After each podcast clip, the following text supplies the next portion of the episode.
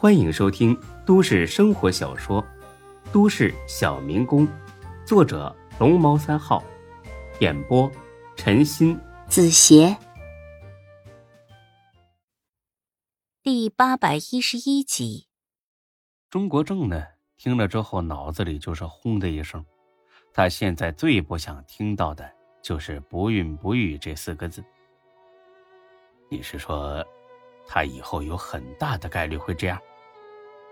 是的，多大概率？这个百分之八十以上吧。钟国正愣了，好几秒钟都没反应过来。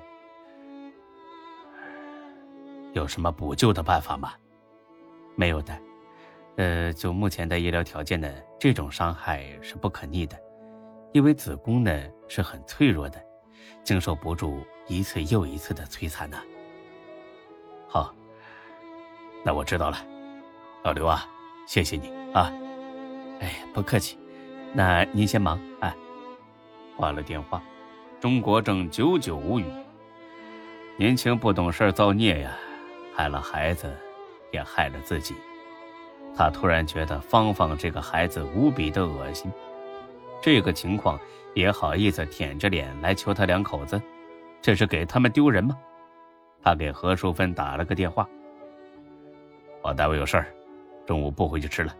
不是说忙完就回来吗？我这不是没忙完吗？挂了，挂了电话。何淑芬骂了一声：“这个老钟又犯哪门子神经？”哎，金霞，咱俩也不等了，吃吧。你姐夫单位有事不回来了。钟国正没吃饭，也没去单位食堂，没心思吃，一个人呢就在办公室一根接一根的抽着烟。马平见他没走，敲了敲门，进来了。钟局，下班了。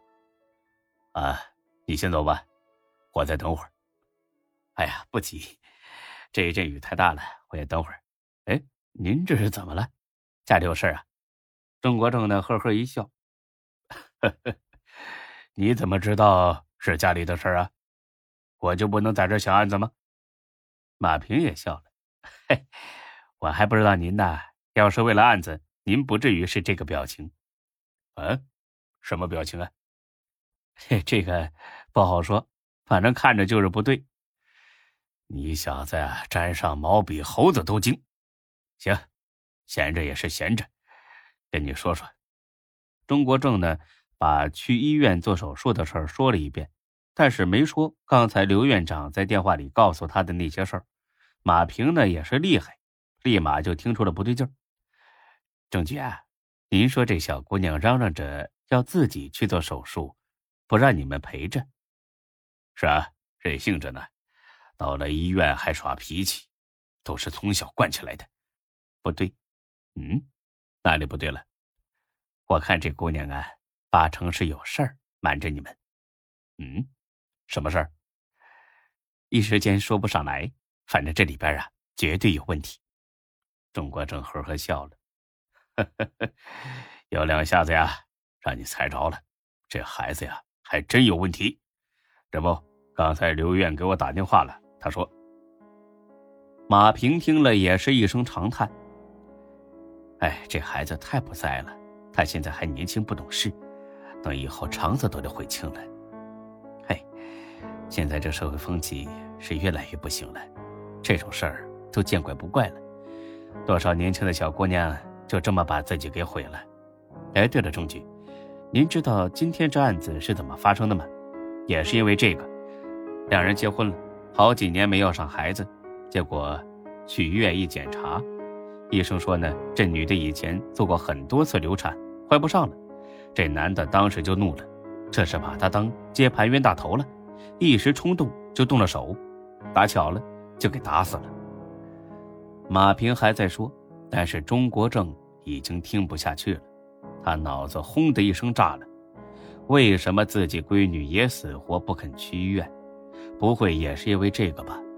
可他之前根本没谈过恋爱呀，难道他也瞒着父母干过这种荒唐事儿？如果是这样，那就全完了。您说是吧，钟局？哎，钟局，钟局，啊，怎么了？钟局呀。一看您就是让这孩子给气懵了。算了，听我一句劝，别人家的孩子您说了不算，爱怎么着怎么着吧。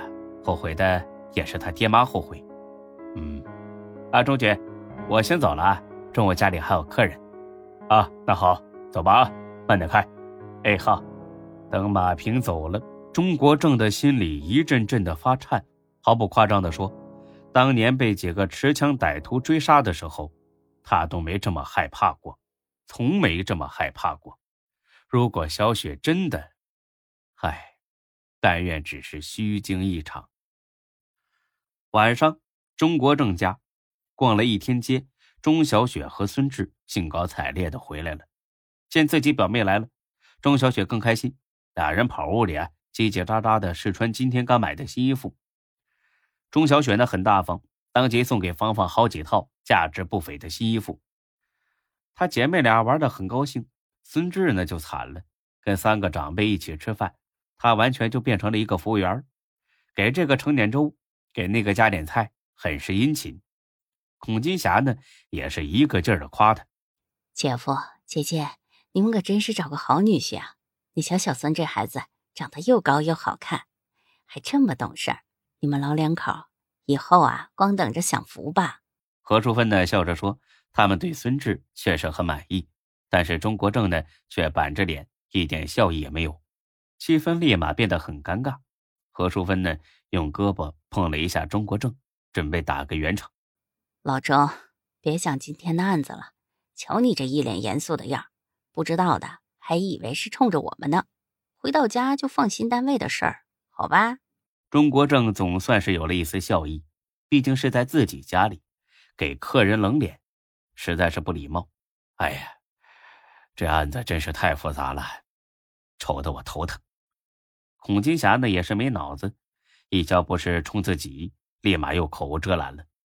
姐夫，你不用愁，有你这么英明的领导，我看三两天就能破案。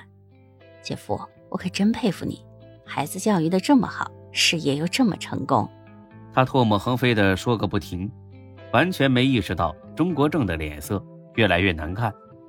孙志呢，擅长察言观色，早就发现了老丈人不对劲儿。我吃饱了，叔，您吃饱了吗？